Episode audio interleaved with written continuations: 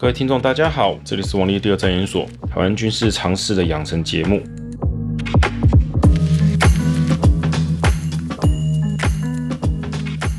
这一集我们要延续上次讲的哦，进入一些比较实际的，就是所谓的弹道飞弹无敌论这件事情。哦，为什么说弹道飞弹无敌论？因为就是在散布这种谣言的人，把弹道飞弹当成一种是伟大、无敌、不可能击败的武器。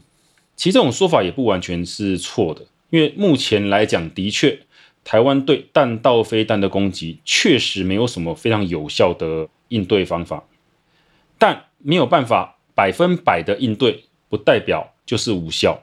听众可能要有点，就是先建立一些概念，在军事上面没有什么叫百分百的事情，我们只会有所谓的成功率较高、成功率较低的这种的看法，使用的机会高不高、威胁性大不大等等。因为要精算所谓的成功率，这其实要很多的数据才做得到。什么数据呢？叫做真实的数据。听众可能会觉得，什么叫真实的数据？难道现在公开的数据都是有问题的吗？是可以这么说。一般来讲，有经历过实战的武器，数据会越准。所以目前来讲，全世界的武器效能最显而易见。被摸得很清楚，哎，不是摸得很清楚，他就秀给大家看的，是美军的美式武器越清楚，实战经历最多嘛。那也因为实战经历越多，就表示说，他今天如果发展出另外一款新的哦战机、军舰还是大炮之类的，我们都有个参考目标哦。他之前是这样子，哎，比之前好个三成，所以大概落在那个范围。所以一般来讲，美式武器的特点是这样啊。如果他宣称这个东西射程最大达到一百公里，那么他就真的可以打到一百公里。只是一百公里能不能打到目标，那就是不一定。也就是所谓的有效射程，可能大概就是打个八折、七折左右。你说这个好像太糟了吗？呃呵呵，其实不会，因为跟二系还有说中制武器比，那更是不要差多少。二制武器还好歹说有在一些地方使用，还有一些实战经历。是没有到那么好的程度，但也不至于到打对折。而且很多东西我们要去理解，就是美国跟俄国的思维不大一样。俄国的武器性能常常是一种隐含式的讲法，就是他讲适合的特殊条件配合的情况下可以达到他的数据，所以不能说是错的，只是跟美国人的思维不大一样。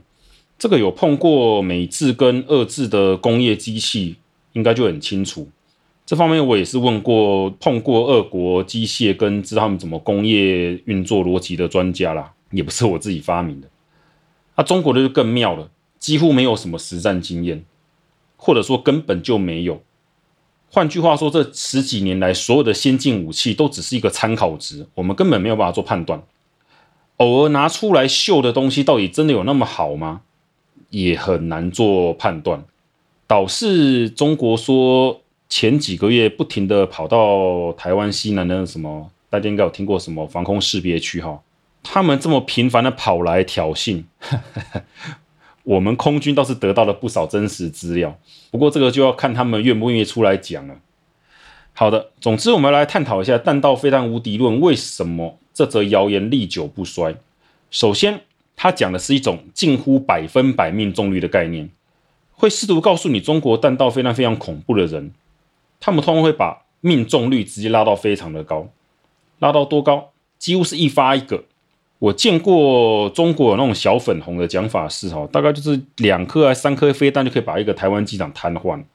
我也不能说这种讲法是完全错误哈。我再讲一次，谣言并不是说是百分百做错误的谣言然后，那就是造谣哈，而是要达到这种条件非常困难。弹道飞弹的弹头如果携带一些子母弹头啊，专门破坏跑道的，的确可能两三发就暂时瘫痪跑道了。但相对来说，使用这种弹头就打击不到在机堡里面保护的飞机。你如果要用装弹量很大，就是破坏力很强的那种弹头啊，它的确啦哈，打到像我们的飞机机堡，我们的飞机大概就完蛋了。但使用这种弹头的另问题就是说啊，依照精准度。就是所谓的 CEP 原误差概率，这个通常拿来计算弹道飞弹的误差公式哈。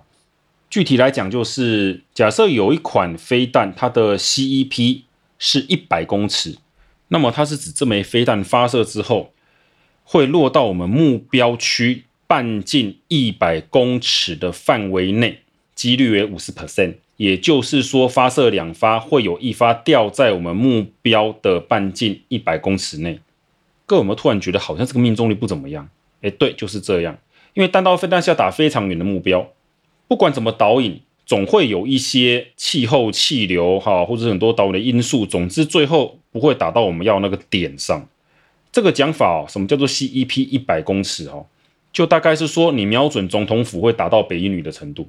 然后没有开玩笑，是飞弹真的可能这样落哦。而且重点是，你发射一枚飞弹会有五十 percent 的几率，就是一半的几率落在这个半径之内。那另外一枚是不是落在那个半径之外？如果我们把 CEP 缩小到五十公尺，这是一般而言我们认为中国的飞弹比较合理的范围。那么就以这个数据来说好了，假设今天中国瞄准我们清泉岗机场的一个机堡，想直接用弹道飞弹打掉这架战机，我们带公式去算的话，会大概发现命中率约二十 percent。也就是说，理论上我要一次性的把这座机堡里的飞机炸毁，要五发。当然，我们也知道，一座机场内的机堡不会盖到非常距离很远的地方。也就是说，我同时丢个好几颗，总可能中其中一个机堡吧？用这个概念去看的话，哈，就含概率的问题。好了，我们就不讲复杂的公式了。就是不管你要怎么算，如果我们有个几十架飞机的机场，你想把所有的飞机都击毁，依目前中国弹道飞弹的命中率来看，一个机场大概要丢上百枚弹道飞弹。不然是不能保证摧毁的。我讲的是保证摧毁哦。如果中国的目的只是要瘫痪它一半，可能就可以了。但是这个瘫痪是要看瘫痪到什么程度。永久性瘫痪跟一时之间瘫痪它是不同的概念。什么是永久性瘫痪？就是把它炸到完全不成个样子。哈，不，这可能要超过一百发，是两三百以上。如果只要打掉跑道，打掉一些机堡，让我们的修补变得很困难，一天半天。哦，甚至更久点，可能两三天内都没有办法修到正常的状况下，那个可能五六十发就做到一个程度是可以。啊，当然，如果只要瘫痪它一个小时飞机飞不上来，那可能来个十发二十发就够了。我还是要再次强调哦，这都是理论值的计算，而且我们要站在解放军的立场来讲，今天如果要省飞弹以达到最大的打击目标，结果我想打的目标几乎都没有受损伤，因为就几率来看。我五十 percent 保证这个机场被瘫痪，就是有五十 percent 不会被瘫痪了。战争不是赌博，我们不能认为它几率五十 percent 可以赌，解放军会赌。这万一赌失败是会死人的。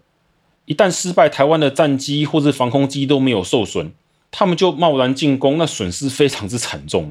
死的是他们哦，是人哦，不要以为那是机器人哦。机堡之类的东西还说面积小。如果我们要打大型的这样雷达战，的确数量不用那么多。如果是要打一些防空阵地，那个确定的防空飞弹阵地，确实弹道飞弹的数量也不需要那么多。不过，依照台湾目前所有的我们说重要目标了哈，飞机的那个机场、油库、军港、雷达站、防空基地。如果觉得需要像一些直升机哦，我们说空骑旅载那种有对他们登陆有高危险性的东西都要打掉的话，总之啊，全部加起来，中国所有的飞弹都用不够了哦。我就直接跟各位挑明了讲，两千多枚弹道飞弹，全部一发不留，不管短程、中程、长程，全部往台湾上面砸，也不够用。统派可以很天真，要吓人，或是太过乐观、开心的估算，一颗飞弹打掉一座机场，那是他们自己的幻想。解放军从来没有这样想过。解放军的军官在制定作战计划时，其实是相当保守、严谨，而且要有成功几率的。没有政治力的介入的话，其实谁会去做出那种几率不大、成功不高的作战呢？没有人会这样干的啦。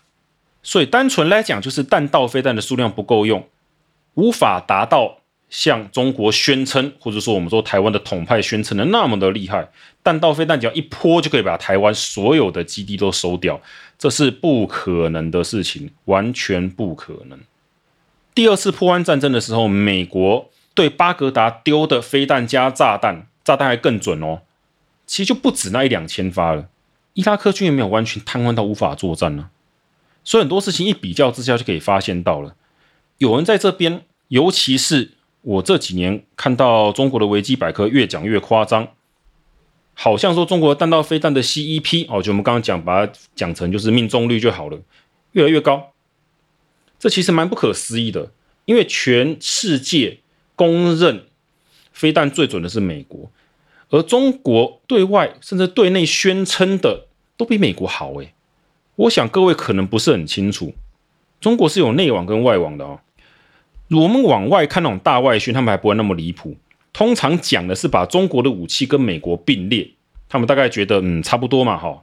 我也见过那种说。美国十年前开发的跟中国这一年开发的比，所以中国这两年开发会比较好。单纯用年代来讲，谁比较好？这拿来骗骗一般人应该是可以了哈，但拿不出证明，尤其实战证明，证明它的精准度是完全不可靠的。各位如果想要知道为什么小粉红那么叫嚣着打爆美国、打爆日本、打武统台湾，那是因为他们对内宣传更夸张啊，夸张到什么程度？他们可以宣称爱国者飞弹的命中率、哦拦截率不到五趴，而中国的有超过九十趴。他们也可以宣称美国的飞弹精准度很低，连中国的一半都不到。真的，他们真的有很多这种东西，只是通常来讲，你如果没有连进去看，你还很难看到这种东西。而且就跟台湾一样。我们如果去中国看他们的一些网站，大概是看一些比较重点指标的入口网站，但在大部分各位也知道了哈，台湾很多的我们说健康养生的谣言都在小众群体中这样传播的，在中国的很多小粉红的传播也是这样子，来自于这种不知道哪来的资料，宣称中国武器超英赶美哦，觉得有些根本是可以打外星人的程度了。如果我们台湾有人住在那边，或是去那边经商哈，台商。长期接触这种从小粉红圈传出的讯息，他会回台带来那些很奇怪的讲法，我也是不觉得意外啦。接着我们讲那种弹道飞弹无敌论哦，第一，数量上根本就是不够用，所以这个不是我们无敌不无敌的问题。就算我们完全无法拦截，哦，其实现状我们是有些拦截手法的，完全无法拦截的情况下，就已经不够用了。在我们有爱国者三型一些防空阵地的地方，中国想要打击在它的防守范围内的重要基地、雷达站之类的，那个数量可能要翻倍。也就是说，他可能原本预估我打爆一个雷达站，完完全全打爆它要二十发到三十发就好。但附近如果有两个，或是甚至更多的所谓的这种像爱国者飞弹的基地在，他们可能要运用到两倍或三倍以上的算才能保证摧毁。我想再给各位听众再加强一件事情：打仗不是看几率赌博。如果今天他们计算结果发现自己的保证击毁，哈，就是确认那个瘫痪的那个能力连五成都不到，你觉得他会怎么做？赌下去吗？还是加倍打？如果是我，我真的要完成这个任务，我当然加倍打下去啊！我要确保这个基地、这座雷达站、军机场不能用，我当然要这样做。我怎么可以赌呢？这又不是在玩什么那个抽卡游戏哦，两趴 SS，我给你赌下去了，两千发飞弹分到台湾所有的基地分下去，全部分到可能每一个基地没有十发二十发，依照大小来看，你可能每个基地都瘫痪不了，诶，几乎没有什么杀伤率，或是杀伤率不到一成两成，这对台湾的军事实力几乎是没有什么实质影响的。在没有这种影响之下，你谈什么靠弹道飞弹就瘫痪掉台湾所有的防御能力？更不要像有些统派讲的，连什么水库、电厂都打，那更多。各位不要觉得说电厂就一定很好打，因为飞弹掉下来打到电厂，把它打到完全不能用，跟打到它暂时不能用是不一样的。打到电厂暂时不能发电，哦，某个东西坏掉了要换，那的确是蛮容易的。但如果要打到整个电厂爆掉、消失，完全不可以用，用弹道飞弹也是要花个十颗八颗。想要一两颗就刚好那么准打到，我再讲一次，保证摧毁跟五十 percent 的可能性可以摧毁是不一样的概念，尤其在军事上面来讲更是如此。不能因为几率高就觉得可以赌，今天就算几率只有六成七成，解放军也不会赌啊，八成他们可能都不敢百分百把它赌下去。真的赌了，他们的军机开过来，结果遇到是我们没有受伤的防卫，那不是惨了吗？另外还要再跟各位谈一件事情，就是台湾的各式各样的飞弹基地，哈，其实有固定的，也有那种机动的，对解放军来讲，都具有很强大的威胁性。今天我们要想的事情是，中国有两千多枚的弹道飞弹，其实我们把这些长城飞弹扣掉，哈，大概其实真正能对台作战的可能不到两千枚。这两千枚要分配到哪边？这是个非常考验中国在战略布局上的想法。为什么这样说呢？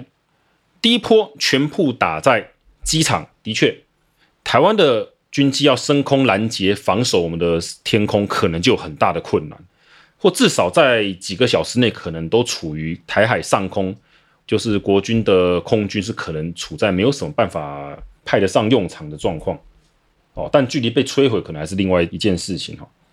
可是，如果要这样做的话，就有个问题：我们的雷达站跟防空飞弹基地如果还在，那这其实没有什么用。他们要来抢制空权，台湾有全球数一数二的防空飞弹密度，他们怎么躲？就不要闹了，这一样是非常危险的。那反过来讲的是，如果通通都打到防空飞弹基地，打到雷达站，而、我们空军没有损害啊，空军飞上天空之后，我们还是有空军战机上面的对空雷达。我们本土作战是有距离优势的，所以对中国来讲，他们的空军想来抢制空权也是非常困难。而你要平均分摊在刚刚讲的所有可能对于抢夺制空权上面有帮助的基地，那么他们的飞弹可能就不够用了。听众可能还有个问题是，两千发怎么可能说 完全不够用呢？其实有个概念也要各位去了解，就是飞弹怎么发射的。现实不是打电动，按颗钮飞弹就丢出去。如果是校射型的，就是放在地底下装液态燃料，准备发射这一种的。它光是在那边装填燃料，大概全世界的卫星都侦测到了，而且要装很久。所以通常会打台湾这种飞弹，大概都是属于发射车的短中程导弹。那这种短中程导弹的问题呢，是它一次能够打几发出来？我也可以跟各位讲，绝对不可能一次打个两千枚。依照中国的发射能量，如果要对台作战，这两千发导弹要对台攻击，大概要分两到三波，甚至四波。也说一次大概最多是三四百到五百枚飞弹过来，这大概是极限了。我们就先不提他们怎么样观测到我们的损害情况。两千枚导弹，我们抓宽一点，让它一次最多到一千枚好了，那就是两波。五百枚就是四波，这其实各有优劣哈。一次打越多，当然可以保证打的点越多，但相对来讲，就是万一你第一波没有造成那么大的损害，那你下一波大概就没什么手段了哈，就打两波就没了，你也没办法了。一次打个三四百枚、五百枚比较少，缺点就是你能一次打的对象少，但是你可以不停的修正你的作战目标哦。第一波不够，第二波不够哦，第三波够了，我可以这样做确认。但这么做就会很大的问题，这是弹道飞弹无敌轮不会跟你讲的。他还有作战最重要就是时间。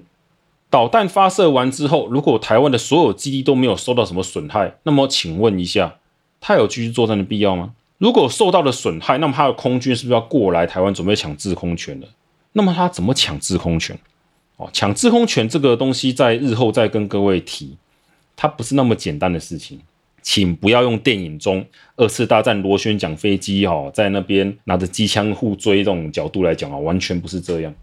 当他们把弹道飞弹丢完之后呢，有很多事要做。第一个就是所谓的观测射击的效力，第二个就是看他们后续有什么作战行动要发动。所以通常而言，弹道飞弹的发射不会是所谓的突袭性效果。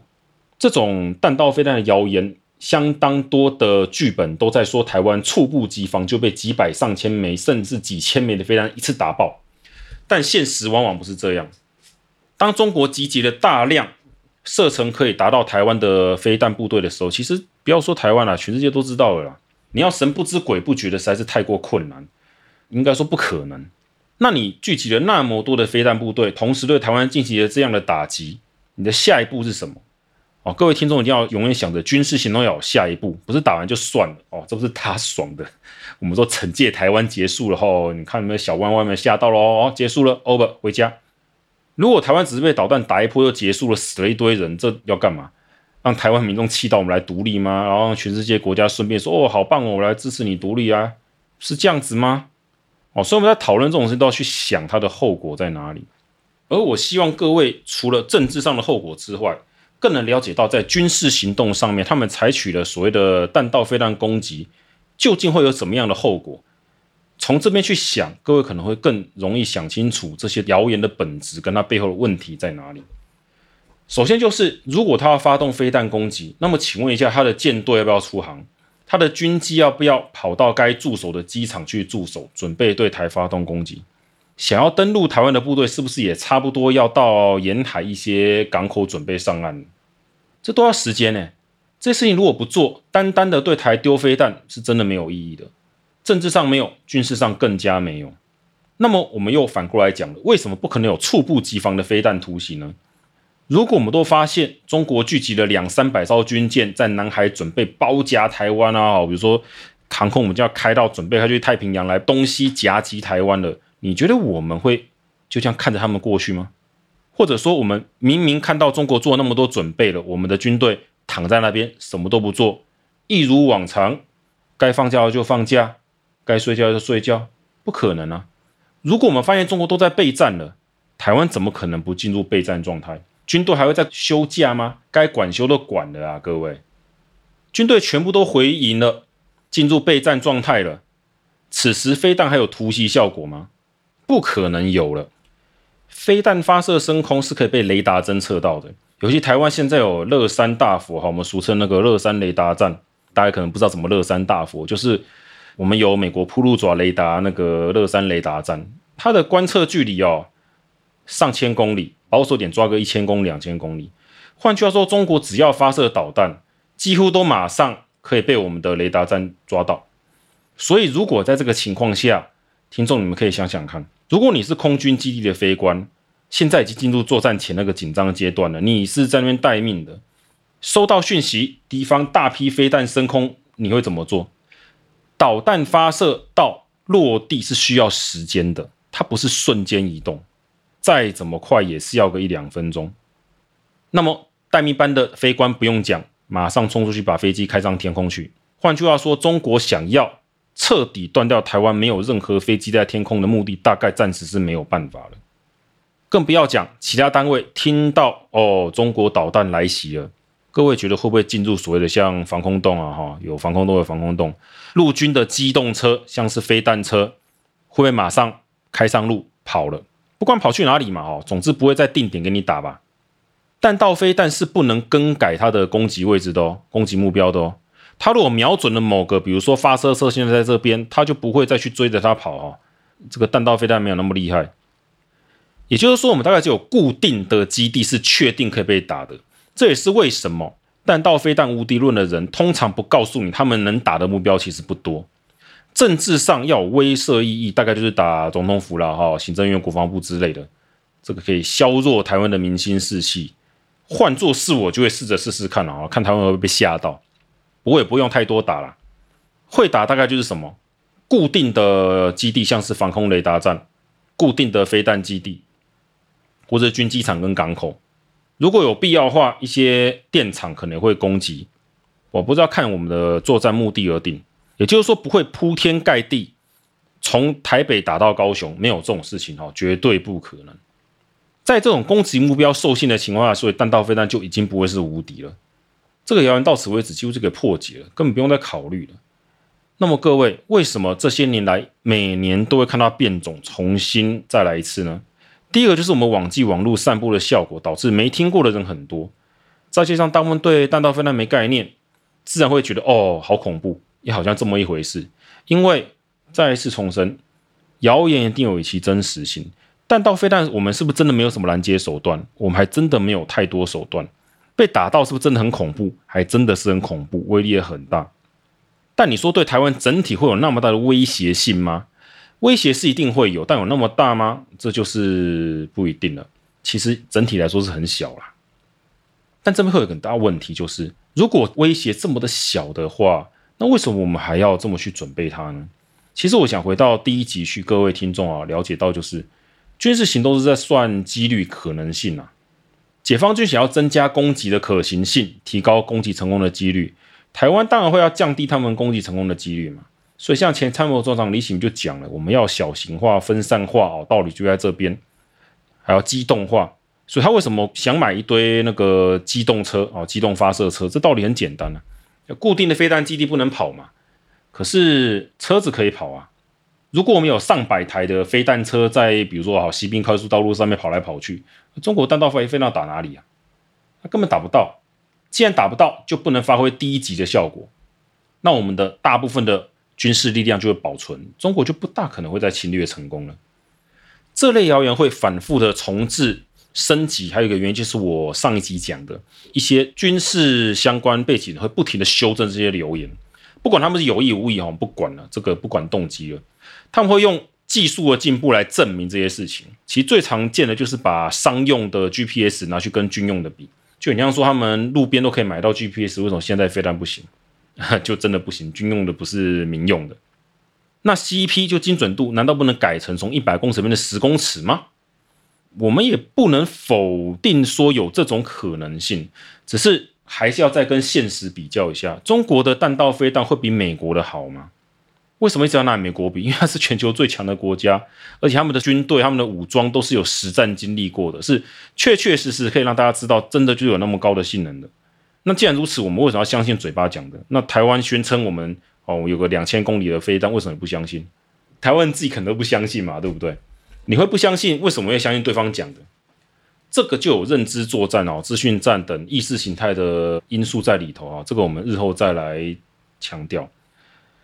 所以，我们来讲一下，就是这种谣言哈，弹道飞弹无敌论。我们这边做个总结哈，基本上就是单纯的数量不够，要达到可以摧毁台湾所有的防御能量，完全做不到。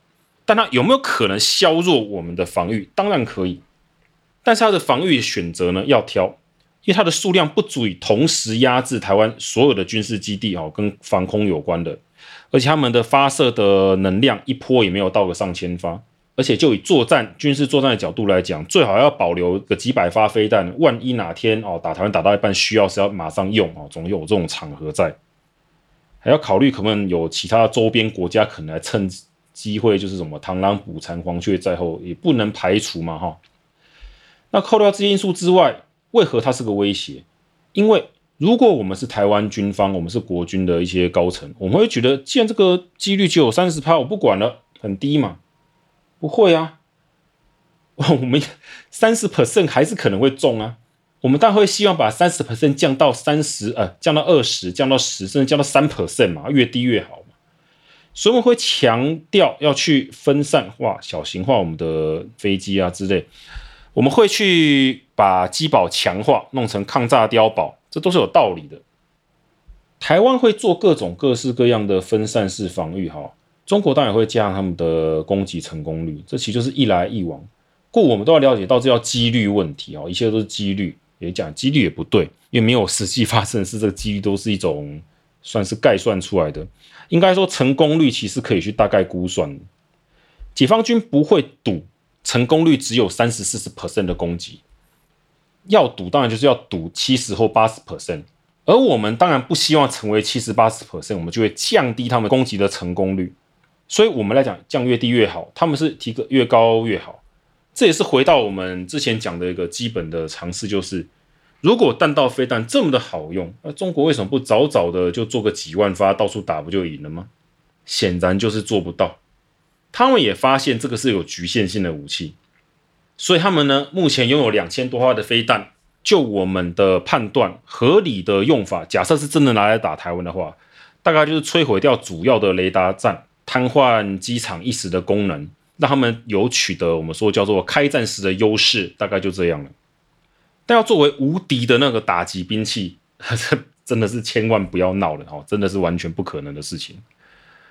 这集大概就讲到这边，好，这弹道飞弹的无敌论这个东西哈，我们讲弹道飞弹无敌论，这是个蛮、嗯、算月经文的东西了。今天先到这边告一段落。您正在收听的是王立第二战研所有关台湾国民的军事常识养成班。我们下集见。